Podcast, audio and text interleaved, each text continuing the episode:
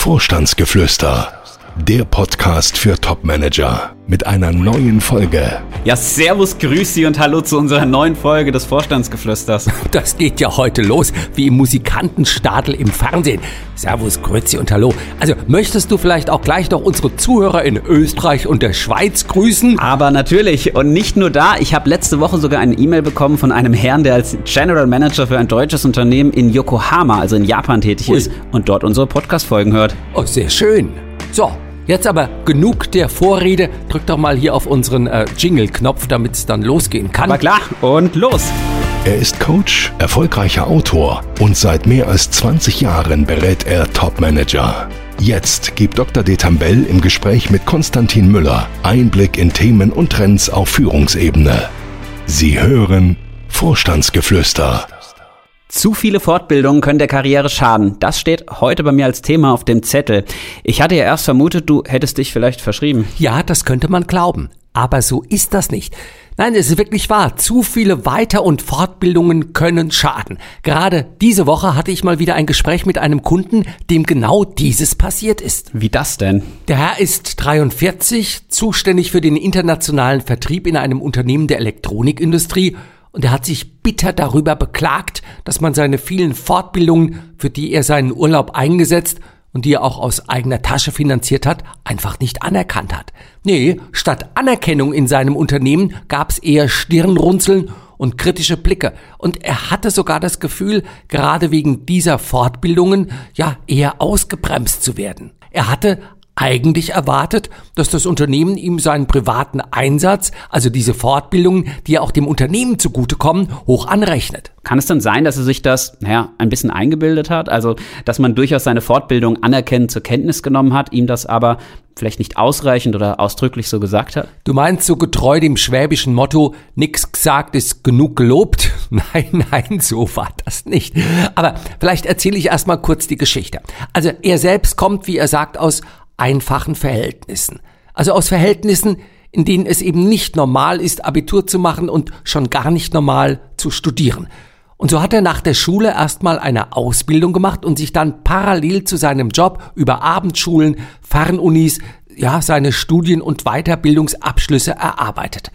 Dass das Unternehmen, in dem er arbeitet, obwohl es nach außen hin etwas ganz anderes erzählt, ihn dabei nicht unterstützt hat bei diesen Fortbildungen, das hat ihn schon etwas gewundert. Also weder gab es bezahlte Weiterbildungszeit, noch gab es Zuschüsse zu den Kosten, die diese Studiengänge und Weiterbildungen ja gekostet haben. Ja, das ist in der Tat nicht ganz so schön. Naja, und richtig komisch wurde es dann, als er nach Abschluss seines Masterstudiums dass er, wie gesagt, parallel zu seinem Job an einer Fernuni mit Bravour übrigens abgeschlossen hatte, in seinem Unternehmen zum Personalgespräch gebeten wurde und man ihm dann doch ziemlich merkwürdige Fragen gestellt hat. Was denn für Fragen? Naja, was das alles soll, ob ihm sein Job nicht genug wäre, ob er nicht ausgelastet sei oder ob er plane, das Unternehmen zu verlassen, um woanders Karriere zu machen. Wow, okay, aber das ist ja wirklich eine merkwürdige Reaktion. Völlig richtig. Und ich will auch die Reaktion des Unternehmens nicht verteidigen. Aber wenn wir mal den Blickwinkel des Unternehmens einnehmen, was vermutet man denn, wenn ein Mitarbeiter wirklich sehr viele Ambitionen zeigt und sich entsprechend weiterbildet? Man erwartet doch, dass dieser Mitarbeiter weiterkommen will. Mehr Verantwortung, mehr Geld und so weiter. Wenn man diesem das aber nicht bieten kann, also weil zum Beispiel die entsprechenden Positionen nicht vorhanden sind oder bereits gut besetzt sind, ja, dann hat man ein Problem.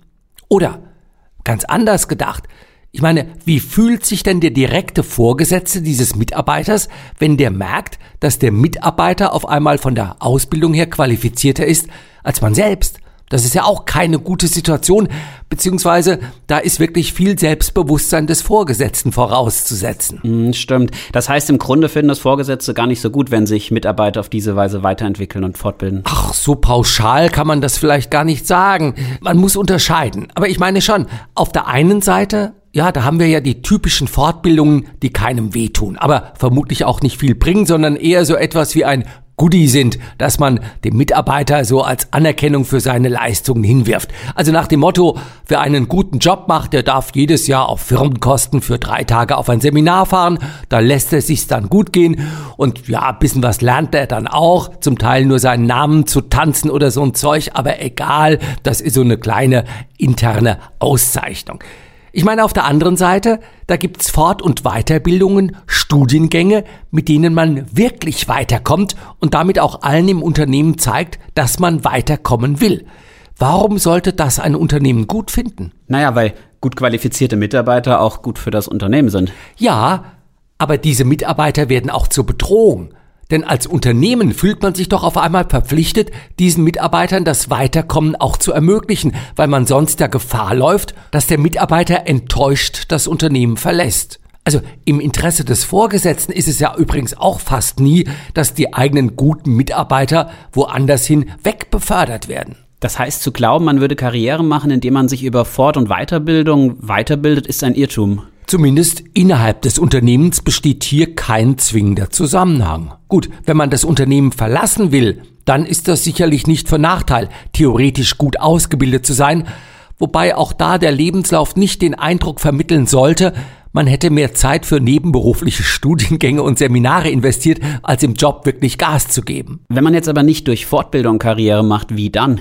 Der beste Weg, Karriere zu machen, sind also von sehr guter Leistung einmal abgesehen, starke Mentoren, die sich im Unternehmen für einen einsetzen und einen dann ja auch mitziehen. Das ist interessant. Wie geht das? Ach Gott, wenn man Topmanager fragt, wie sie es geschafft haben, beruflich ganz nach oben zu kommen, dann sagen mir fast alle Glück, Zufall, beziehungsweise ich war im richtigen Moment an der richtigen Stelle. Und damit meinen sie nicht nur im richtigen Unternehmen, sondern auch im richtigen Moment in Kontakt zu den richtigen Personen gewesen zu sein. Also Beispiel, wenn die rechte Hand des Abteilungsleiters einen guten Job macht, der Abteilungsleiter dann auf einmal Vorstand wird, dann ist die Wahrscheinlichkeit, dass er diesen Mitarbeiter mitzieht und der dann auch Karriere macht, doch recht groß. Das kenne ich auch. Ein Bekannter von mir war zwei Jahre Assistent des Vorstands und der hat dann dafür gesorgt, dass es für ihn nach dieser Assistenzzeit auch wirklich gut im Unternehmen weiterging. Ja, wobei dieses Prinzip auch zum Problem werden kann. Denn wenn der Vorstand auf einmal in Ungnade fällt, dann ist auch die rechte Hand des Vorstands auf einmal seinen Job los. Und ganz nebenbei, das merke ich häufig häufig. Also zu mir kommen viele Personen, die haben in einem Unternehmen durch andere Karriere machen dürfen. Und jetzt sind die Mentoren auf einmal weg und dann wird's auch um die eigene Position, um die eigene Person kritisch und man muss sich dann einen neuen Job suchen, ja. Na dann, fassen wir mal zusammen. Die Moral von der Geschichte wie lassen sich die heutigen Überlegungen zusammenfassen? Zu glauben, dass man automatisch befördert würde, weil man noch diesen oder jenen Studiengang, diese oder jene Fortbildung absolviert oder gar den MBA erworben hat, das ist ein Irrtum. Und man darf auch nicht überrascht sein, wenn die Vorgesetzten im Unternehmen nicht bei jedem weiteren Studienabschluss, den man sich erarbeitet hat, vor Freude in die Luft springen. Das ist vielleicht die eine Erkenntnis.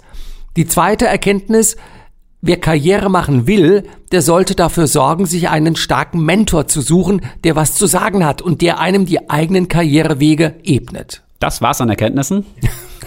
Vielleicht noch eine dritte. Nämlich, man sollte nicht glauben, dass derjenige Karriere macht, der am besten qualifiziert ist. Nee, Wesentlich häufiger machen eher diejenigen Karriere, die zwar auch eine gute Leistung abliefern, aber zudem noch beliebt oder gut vernetzt im Unternehmen sind. Nicht selten werden sogar die Manager befördert, die eher durchschnittlich sind und daher nicht zur Gefahr für die neuen Vorgesetzten werden.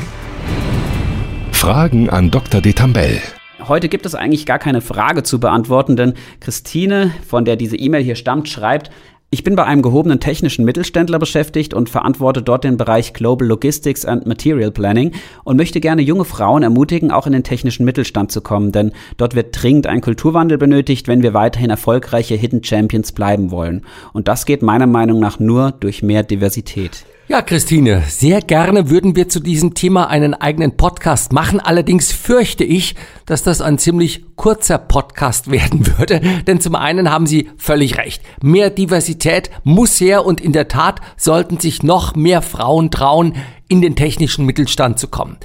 Aber viel mehr lässt sich meines Erachtens auch gar nicht zu diesem Thema sagen. Also Frauen, traut euch. So ist das, ja. Du hast uns aber auch noch eine Weisheit mitgebracht. Ja, und die passt perfekt, wie ich meine, zu unserem heutigen Podcast. Denn bei dem griechischen Gelehrten und Philosophen Plutarch lesen wir, wer achtsam zuhören kann, der wird aus allem lernen. Das klingt ja erstmal trivial.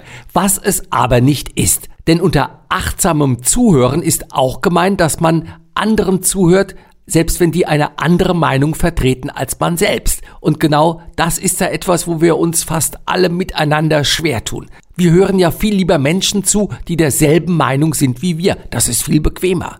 Aber, und das will uns Plutarch sagen, auch hinter anderen Meinungen verbirgt sich ein Mensch mit vielfältigen Prägungen, Erfahrungen, Vorstellungen, Einsichten und gerade wenn wir uns in seinen Standpunkt hineindenken, der unserem entgegengesetzt ist, dann können wir wirklich etwas dazulernen. Und nur dann, wenn wir ihm zuhören, haben wir auch gegebenenfalls eine Chance, eine Brücke zu ihm zu bauen und ihn von dem Richtigen zu überzeugen. Ganz genau, so ist das. Dann freuen wir uns, wenn Sie auch bei unserer nächsten Folge wieder zuhören. Und bis dahin danke, dass Sie heute wieder dabei waren und wir wünschen eine gute Zeit. In der wir nicht nur den Menschen zuhören, die uns nach dem Munde reden. Tschüss, bis bald. Gibt es Fragen, die Dr. Detambell Ihnen beantworten kann? Schreiben Sie uns. Podcast at vogel-detambell.de Vorstandsgeflüster